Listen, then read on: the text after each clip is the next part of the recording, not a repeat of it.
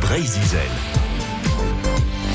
Celles et ceux qui sont en vacances peut-être en ce moment lisent des livres, d'autres écoutent des podcasts. C'est un petit peu tendance et ça marche bien les podcasts en ce moment.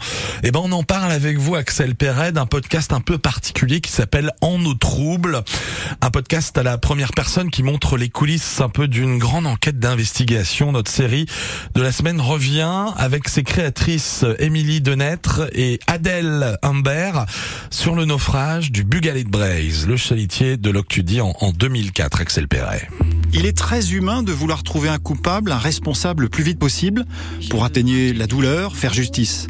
Et 18 ans après le drame et la fin des procès qui concluent à l'accident de pêche, les rancœurs, les incompréhensions sont toujours tenaces dans l'affaire du Buglet Braise. C'est ce qu'a observé l'ancienne journaliste à Radio France Adèle Imbert qui a basé son enquête sur un doute. Ça montre la violence et la rapidité avec laquelle c'est arrivé.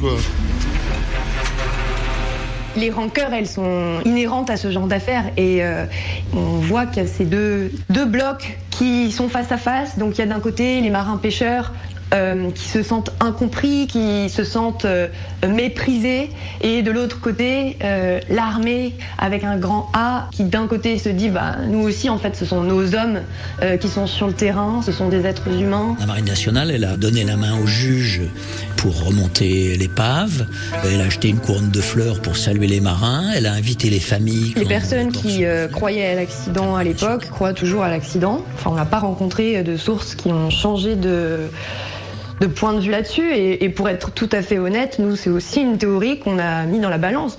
La thèse de l'accident de pêche, très honnêtement, euh, on s'est dit pourquoi pas. Ça, ne paraissait pas invraisemblable. Et c'est ensuite, en allant confronter cette théorie-là, cette thèse-là, à d'autres arguments, en allant sur le terrain, en rencontrant les marins pêcheurs qui nous invitent à bord de leur, de navire de pêche pour nous montrer comment fonctionne euh, le chalut, comment en conditions de mer euh, on fait quand il y a une croche et que cet accident-là n'est pas possible.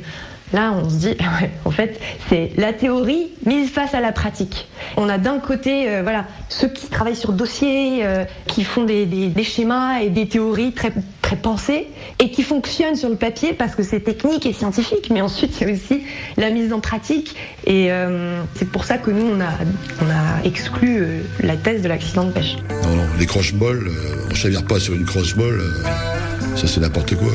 Le mec du BE qui a pondu ça, il faudrait le mettre dans la vase. lui.